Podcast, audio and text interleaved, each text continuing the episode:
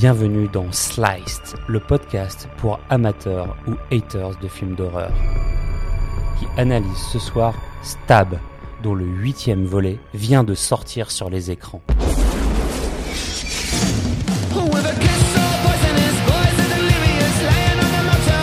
Ça, c'est l'intro que j'aurais aimé prononcer si Dissected avait pu faire un caméo dans Scream, cinquième volet de la saga qui se refuse pourtant à accoler le chiffre 5 à son titre, car ce n'est ni une séquelle, ni un prequel, ni un remake, ni un reboot, ni un spin-off, ni un crossover, mais un requel.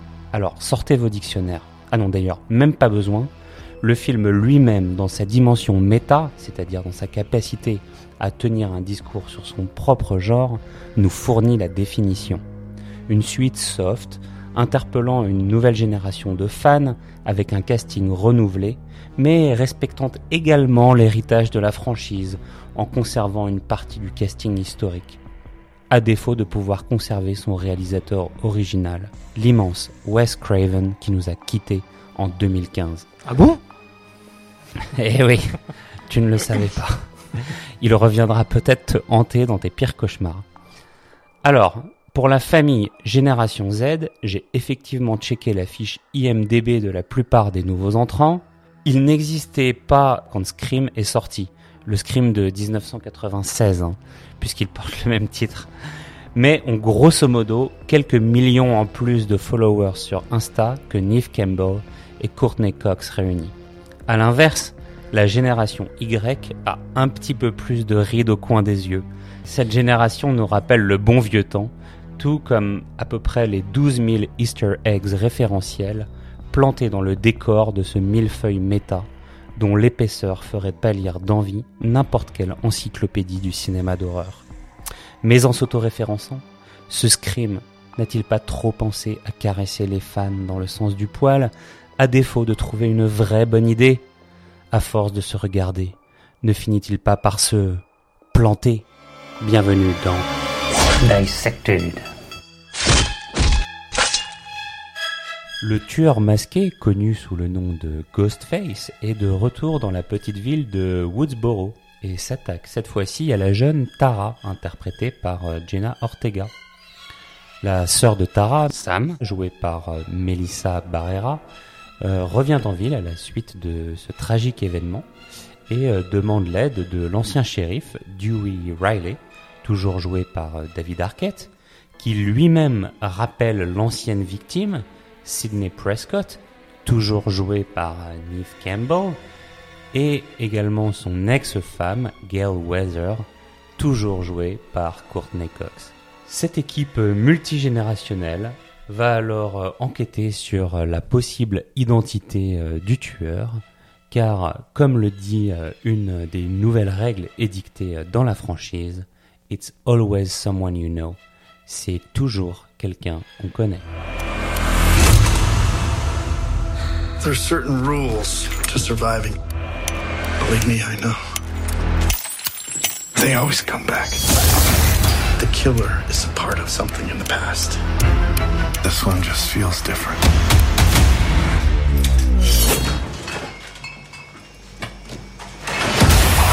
Scream. I'll be right back. He's dead. Bonsoir à tous, euh, bonsoir Mathieu, Salut bonsoir Hugues. Salut Alors, j'ai le plaisir ce soir d'accueillir une nouvelle recrue, Laura. Bonsoir Laura. Hello. Je, je tiens à préciser que nous ne ferons pas de spoiler dans cet épisode. Le film Scream vient de sortir, donc gare à vous. euh, je vous prie de rester très sage à ce Oh sujet-là. non, Quelle déception Alors Laura, comme il en est la coutume et euh, comme le veut notre petit bisutage habituel, euh, peux-tu nous raconter la scène d'ouverture de ce film?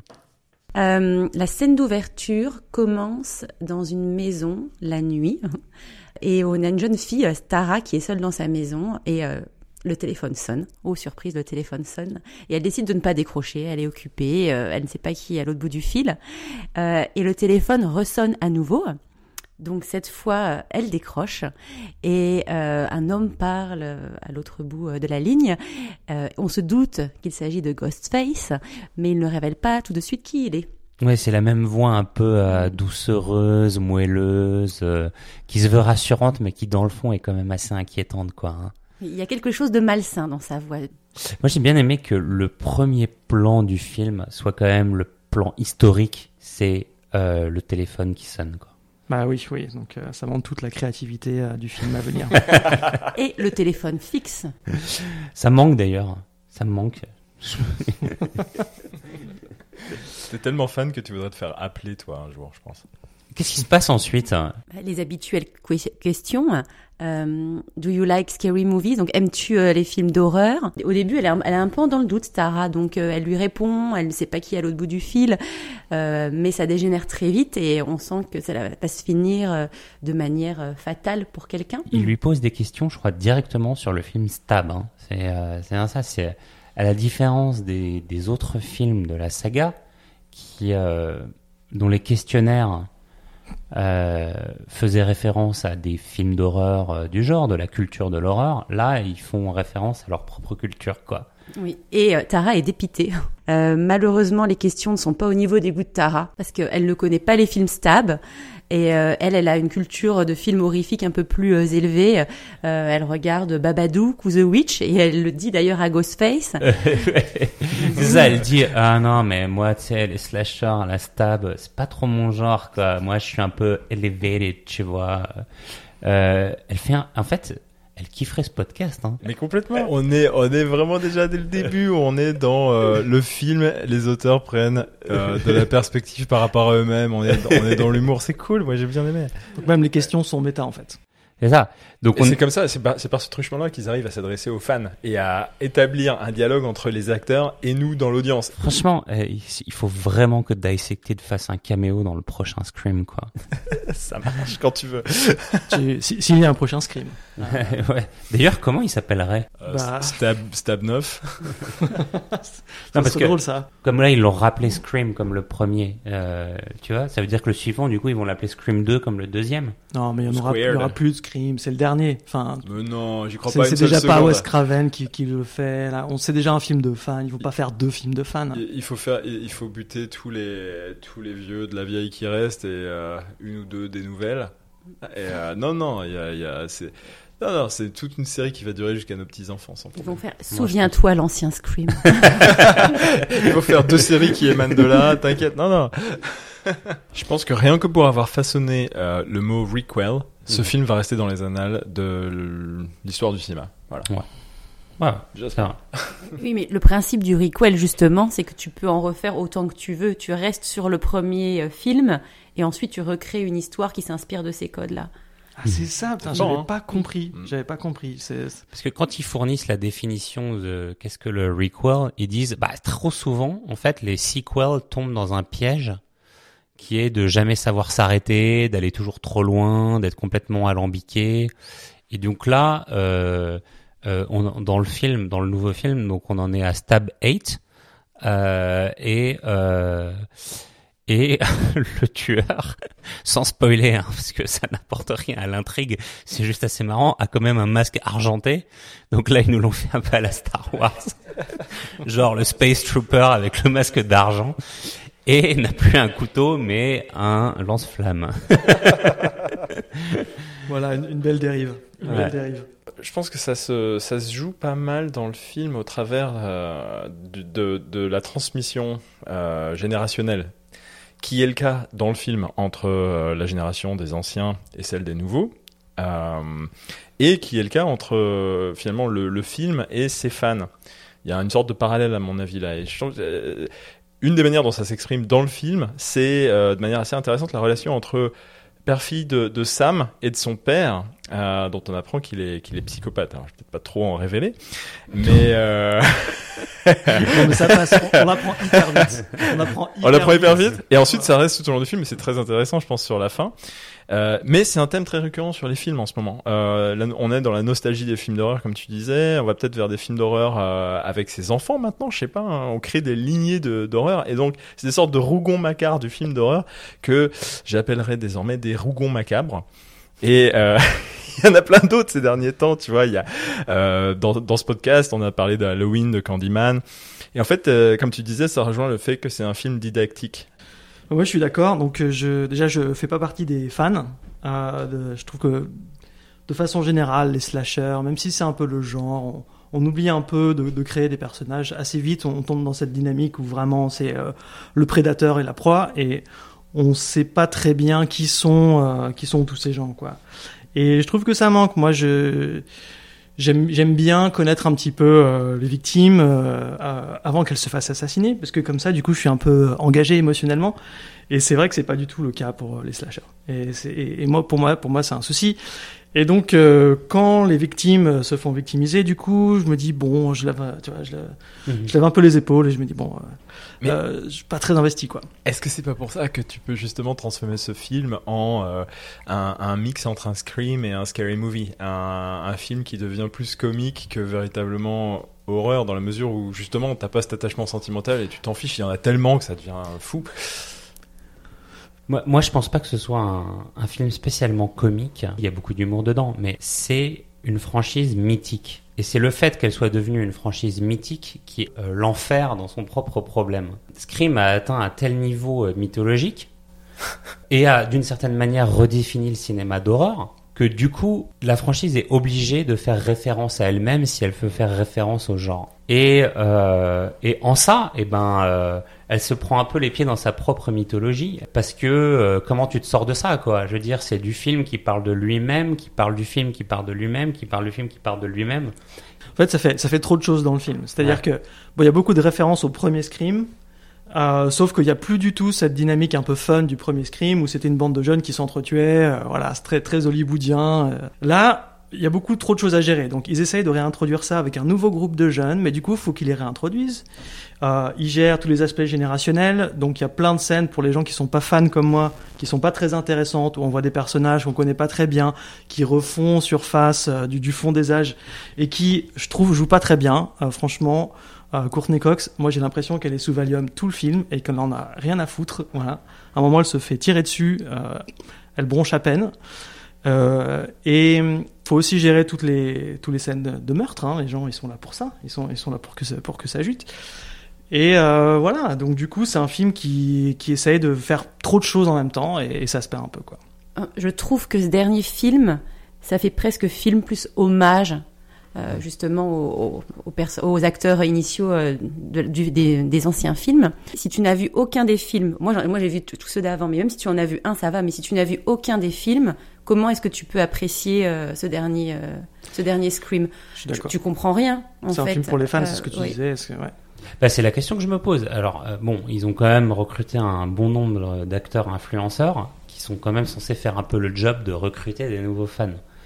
Euh, D'ailleurs, dans le film, il est souvent fait allusion un peu à cette nouvelle génération, même de manière humoristique, hein, quand euh, les, euh, les acteurs, on va dire, un peu plus âgés s'adressent à eux en leur disant « Eh, les Gen Z Alors justement, ouais, là-dessus, je trouve que le choix de Melissa Barrera euh, est super intéressant, parce que c'est l'actrice qui joue Sam, qui n'est autre que Vanessa, l'héroïne de In the Heights, que vous avez peut-être vu récemment, qui est le, le musical de Lin-Manuel Miranda, qui a fait pas mal de bruit cette année. Et donc c'est un changement complet quoi pour elle euh, de, de type de film et de style et autant dire qu'entre In the Heights et Scream 5 c'est plus la même danse pour Melissa Très bien, très bien. là elle est allée de La La Land à Danse avec le loup sans passer par la clash Flashdance Alors, ceci dit, je trouve qu'il y a quand même des effets positifs au clin d'œil. Ça permet d'introduire des éléments de mise en scène assez intéressants. Il y a un jeu de miroir qui est quand même parfois assez brillant. C'est-à-dire que euh, le film renvoie donc à Scream 1 euh, par la présence de l'expert. On sait qu'il y a un expert dans tous les films euh, qui édicte donc les fameuses règles pour ne pas mourir à l'intérieur de Scream. Et là, euh, c'est assez intéressant puisque l'experte en question dans ce film se retrouve face à son écran de télé exactement comme dans Scream 1. Sauf que là, au lieu de regarder un film d'horreur, Halloween en l'occurrence, elle regarde Stab. On est donc, nous, en train de regarder une scène hommage à Scream 1, à l'intérieur de laquelle un personnage regarde une adaptation cinématographique de ce qui se passe dans Scream 1. Donc ça va au-delà de la symétrie voulue par un simple effet de miroir, quoi. On a envie de dire à l'experte, regarde derrière toi, quand elle-même dit à sa propre télé, regarde derrière toi, à l'intérieur de laquelle il y a déjà un expert qui dit, regarde derrière toi, regarde derrière toi, regarde derrière toi. C'est euh, plus un jeu de miroir qui se regarde à l'infini, quoi. La Scream regarde Scream, regarde Scream. C'est là où ça devient un peu comique. La salle s'est bien bidonnée à, à plusieurs moments, À ce et moment-là, à juste titre. À ce Ouais, moment-là, ouais. notamment, ouais. Et alors, petite question sur cette scène en question. Le film qu'on voit à la télé, c'est Scream 1. Ouais. Mais c'est stable dans le film. Et c'est la même maison, au même endroit, exactement. Exactement. Dans les deux films. Voilà. Donc c'est exactement la Ce même scène. rajoute, en fait, sur le même fauteuil, miroir. avec la même position, avec la même chose qui se passe. C'est euh, C'est de l'art voilà. contemporain. Moi, à je savais pas du tout, et il a fallu que vous m'expliquiez pour, euh, pour que je comprenne. Et là, le, le, le mec qui est pas fan comprend pas toute la saveur du truc, quoi. Donc, euh, merci. C'est ça, est-ce que tu aurais autant euh, apprécié le film si tu n'avais pas su tout ça après l'avoir euh, regardé? J'aurais ri parce que je vois bien que c'est la même chose. Mais j'avais pas compris la, la profondeur et la- le vrai clin d'œil, en fait, euh, tu vois. Alors, moi, j'en viens à m'interroger sur un paradoxe. Le Scream a réussi, en son temps, et c'est en ça que c'est devenu une forme de mythe, en fait, euh, à toucher un public beaucoup plus mainstream, Merci. de, euh, qui allait bien au-delà d'amateurs de films de genre et de films d'horreur. Et là, ma question, c'est est-ce que ce film réussit à faire la même chose que le vrai talent de, Scream 1 C'était d'avoir ce discours méta sur euh, son propre genre, mais aussi de, vraiment s'ouvrir et d'apporter quelque chose à un public, euh, un public nouveau, quoi. Qui, qui nous a tous forgés. Et moi, c'est peut-être grâce à ce film-là, en, quelque sorte, que je suis devenu euh, amateur de films d'horreur. Mais moi, je me demande si une des raisons pour lesquelles euh, vous, fans de films d'horreur, n'avez pas euh, apprécié ce film, c'est parce qu'il vous fait quand même un énorme pied de nez.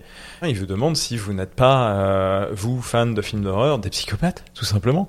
Moi, je me suis pas senti visé, mais le reste de la salle, euh, j'ai bien senti que ça crispait un petit peu quand même. Hein. J'ai entendu les dents là. Mais euh, je trouve qu'il y a quand même après le réalisateur ne vont pas jusqu'au bout de l'idée, je trouve, mais euh, il y a un message euh, par rapport à la société de la fa- faniculture d'aujourd'hui, où euh, ces fans qui euh, qui deviennent fous, qui euh, qui stalkent les personnalités, qui deviennent violents, euh, et ben on peut retrouver ça aussi. La, la fan culture devient une stalk culture, quoi. Et là, on, on parle de fanatisme. Moi, c'est pour ça que je suis un peu mitigé quand même sur ce film, parce que donc j'appartiens pas à cette catégorie de fans. Je suis pas très fan de slasher. Euh, je préfère beaucoup plus ce qu'ils appellent dans le film euh, elevated horror, qui explique un petit peu les, démons de la société contemporaine, les films de Jordan Peele, euh, le Badabook, etc. Et ce que je trouve amusant quand même, c'est que bah ils m'identifient quoi, ils m'ont bien cerné. euh, voilà, ce, ce film n'est pas nécessairement pour toi. Je, je appartiens à une audience qu'ils ont bien compris et qu'ils ont décidé de pas adresser dans ce film. Et, et ça, c'est intelligent. Donc, du coup, euh, je comprends l'exercice de style, quoi. Mais euh, pourtant, les réalisateurs eux-mêmes disent qu'ils se sont inspirés en fait euh, de Jordan Peele et de ses autres films pour justement le côté gore et comique à la fois, et also pour toucher une autre génération. Bah ouais, hein, il y a beaucoup de choses qui ont changé depuis 96, quoi. 96, on pouvait, euh, on, c'était possible de euh, faire un statement et de dire voilà ce que c'est que le film d'horreur, voilà quelles sont les règles, etc. Tu fais ça euh, 40 ans après, effectivement, il s'est passé plein de trucs, donc. euh, et une fois de plus, euh, c'est trop ambitieux de, de traiter ça. Tu peux pas référencer tous les films d'horreur depuis le début de l'histoire de l'humanité et espérer euh, faire un truc cohérent, quoi. Sachant que c'est un des nombreux sujets à traiter dans ce film.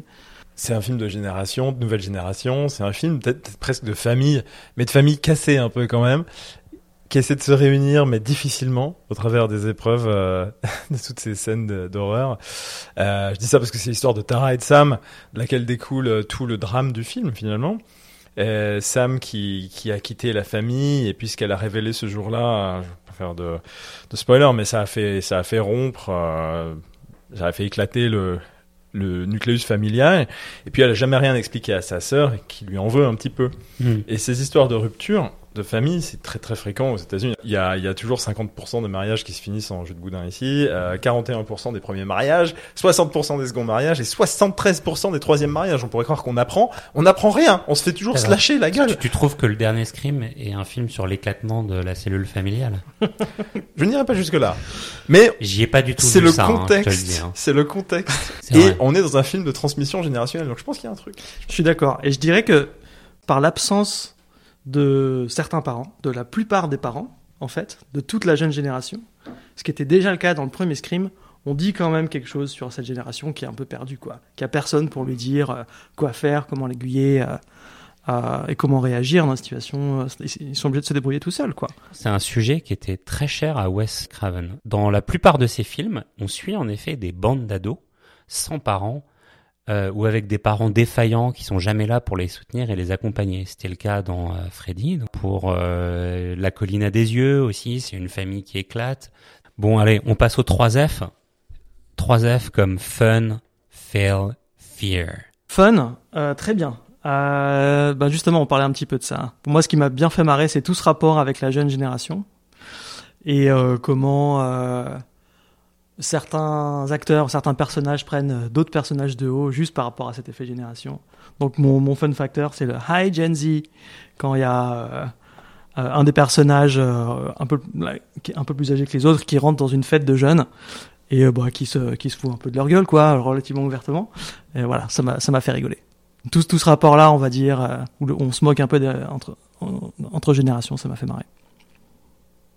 Moi, mon fun factor, euh, c'est tout euh, les, euh, les fake-out, les feintes que nous font les réalisateurs euh, pendant le film pour euh, jouer avec nous et nous faire nous faire peur entre guillemets, puisque du coup ils ne nous font pas peur, comme ces scènes où euh, une porte s'ouvre et tout d'un coup la musique euh, est angoissante et en fait rien ne se passe et c'est le presque du comique de répétition puisqu'ils vont le faire vraiment de nombreuses fois euh, dans une certaine scène. Euh, et ben j'ai trouvé ça très drôle en fait et je trouve qu'ils jouent avec nous et j'aime bien euh, j'aime bien cette façon de faire. Euh, moi, ça reste assez sommaire. Hein. C'est le générique style Dawson, euh, Hartley cœur à vif, euh, avec les freeze frames. J'aime beaucoup les freeze frames. Désolé d'avoir spoilé le générique de fin. Qu'est-ce que c'est qu'un freeze frame pour les Freeze frame, c'est quand euh, tu sais, t'as le personnage qui sourit, et tout à coup, cling, ça s'immobilise sur son sourire, et t'as le nom du personnage qui apparaît, tu vois.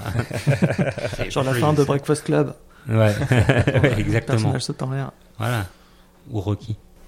Euh, fail. Un fail que j'ai trouvé quand même, c'était euh, que toutes les lumières s'éteignent tout d'un coup dans un couloir d'hôpital et personne ne sort des chambres. Personne ne remarque rien, l'hôpital est vide. Une personne, qui est celle qui se fait pourchasser, sort d'une chambre d'hôpital, mais... mais voilà, on est dans un énorme hôpital, tout s'éteint, rien ne se passe. Bon, c'est ridicule. Pour moi, mon fail, c'est que euh, donc euh, le film loupe un petit peu le créneau euh, Stranger Things. J'aurais bien aimé un petit discours méta sur euh, toute cette vague nostalgique, puisque le film est très nostalgique lui-même, sur qu'est-ce que c'est que la nostalgie euh, traitée aujourd'hui, notamment sur les plateformes de vidéo on qui en font quand même une, une manne financière très importante. Ça. C'est ce qu'on appelle un métaphère, en fait. bah tiens, tu veux pas nous partager ta métaphore Fear, alors je commence. Quelques jumpscares qui sont sympathiques, quelques choses comiques même avec les jumpscares, bon.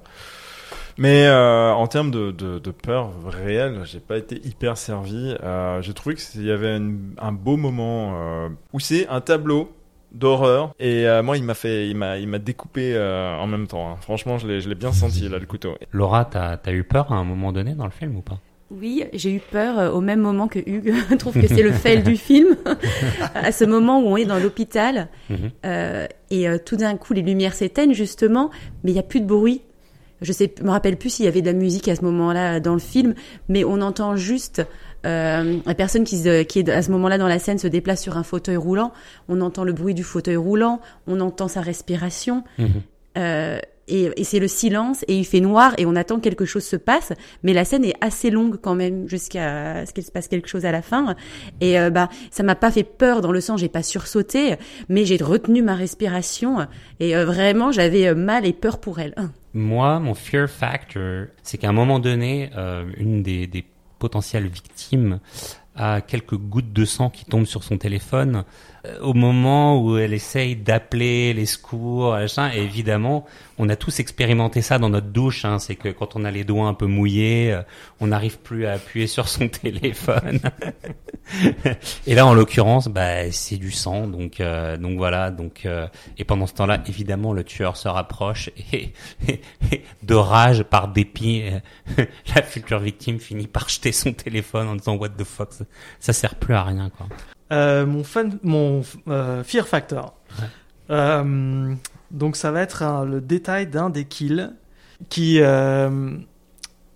montre le couteau qui s'enfonce très lentement dans mhm. la gorge d'un des personnages. Mhm. Et donc les meurtres d'habitude ils sont assez rapides et il y a, y a généralement il y a plein de sang. Celui-là il est bien lent, quoi. Il est bien lent. On sent bien la, peur dans les yeux de la victime et puis le couteau qui passe un peu dans le cou comme ça, puis hop, qui ressort un peu au bout. C'était assez, c'était assez bien vu. J'ai trouvé ça, je me suis, j'ai bien senti la, la, douleur, quoi. J'ai trouvé ça assez bien fait. Je sais pas si ce qui me fait le plus peur finalement, c'est d'aller voir ces films ou d'en parler après avec vous, quoi. Alors, favorite quote, allez, vas-y, on les fait rapidement. Moi, c'est la, la euh, règle numéro 1 est dictée par euh, cet ancien shérif Dewey. Uh, never trust the love interest. Uh, they seem sweet, caring, supporting, and uh, then welcome to Act 3 when they are trying to rip your head off. Et euh, j'ai trouvé ça très vrai, aussi bien dans les films d'horreur que dans la vraie vie. on est le contexte. On est dans une réunion avec euh, tous les jeunes et quelques vieux. Et euh, l'expert du film d'horreur de ce film-là dit, en regardant quelqu'un, I think it's clear who's the killer now. You. Et c'est tout. Donc moi, c'est encore toujours à l'hôpital et euh, c'est devant l'hôpital et il y a deux personnages et il y en a une qui dit What do you want from me, lady? Hey, what's your tone, new girl? You know how they say it always go back to the original. Here is the original. Ouais, il n'y a pas plus original que Neve Campbell, l'éternelle final girl. Et eh ben justement, moi ma quote c'est How can fandom be toxic? Euh, qui est une quote qui arrive assez tard, effectivement, et euh, donc qui est une belle, euh, un beau résumé euh, de donc cet aspect euh, de film pour les fans. comment est-ce que le fandom peut être toxique? Ben, il suffit d'aller voir le film et vous allez voir. Une note sur l'échelle de la peur. Moi, je lui mets euh, 5 parce que ça fait vraiment pas peur, mais euh, ça veut pas dire que c'est pas bien. Moi, je mets 5 aussi, et aussi, je trouve ça, j'ai pas trouvé ça ouf. Moi, je mettrais, euh, je mettrais 6 quand même, parce que j'ai sursauté pas mal de fois. Ouais, je mettrais 6 aussi. Il y a des bons jumpscares. Euh, c'est surtout un film humoristique. Il faut y aller pour rire, quoi. Eh bien, merci à tous d'avoir euh, suivi ce nouvel épisode de Dissected. Nous disséquions ce soir Scream et non pas Scream 5. Euh, vous pouvez euh, nous suivre, vous êtes de plus en plus nombreux, ça fait plaisir sur les réseaux sociaux, dissected underscore podcast sur Instagram, dissected.thepodcast sur euh, Facebook, ainsi que sur euh, toutes les plateformes de streaming, Spotify, Apple Podcast, Deezer et toutes les autres. Merci à tous et rendez-vous pour le prochain épisode si vous êtes toujours en vie.